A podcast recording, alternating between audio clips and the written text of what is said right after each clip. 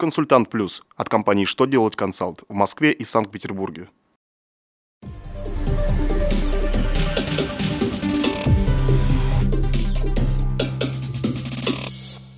Добрый день. Для вас работает служба информации телеканала «Что делать ТВ». В студии Александр Трифонов и в этом выпуске вы узнаете Как определить сумму расходов на зарубежную командировку работника? Какое наказание предлагается ввести за привлечение финансовой пирамиды? Почему прощенный компанией долг работника по договору займа не облагается страховыми взносами? Итак, о самом главном по порядку – Минфин России разъяснил, как рассчитать сумму расходов на зарубежную командировку, если у работника нет документов, подтверждающих приобретение иностранной валюты.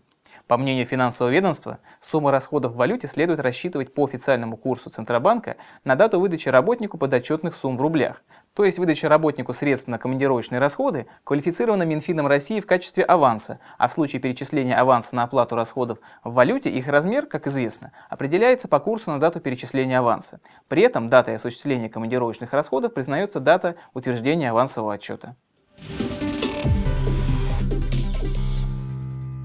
В Уголовном кодексе Российской Федерации может появиться статья о финансовых пирамидах, ответственность, предусмотренную КОАП РФ, планируется усилить. В Госдуму России уже внесены два соответствующих законопроекта.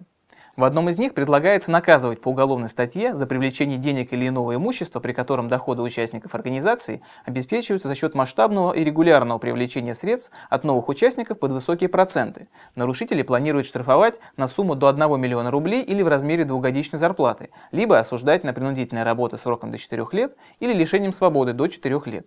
Во втором законопроекте предлагается увеличить штраф за деятельность по привлечению денежных средств в пирамиды, существующей сейчас суммы 5000 рублей, до миллиона рублей.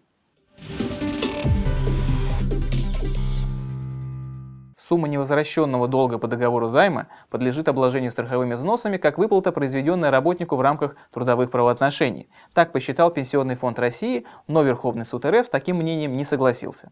Он определил, что прощенная заявителем своему работнику сумма долга не может рассматриваться в качестве выплаты или иного вознаграждения работнику на основании трудового договора либо гражданско-правового. У пенсионного фонда нет доказательств, что долг был прощен в качестве поощрения работника за труд либо в связи с достижением какого-либо результата. А сам по себе факт трудовых отношений между работодателем и его работником не свидетельствует о том, что любые выплаты, начисляемые работникам, являются оплатой их труда. На этом у меня вся информация. Я благодарю вас за внимание и до новых встреч.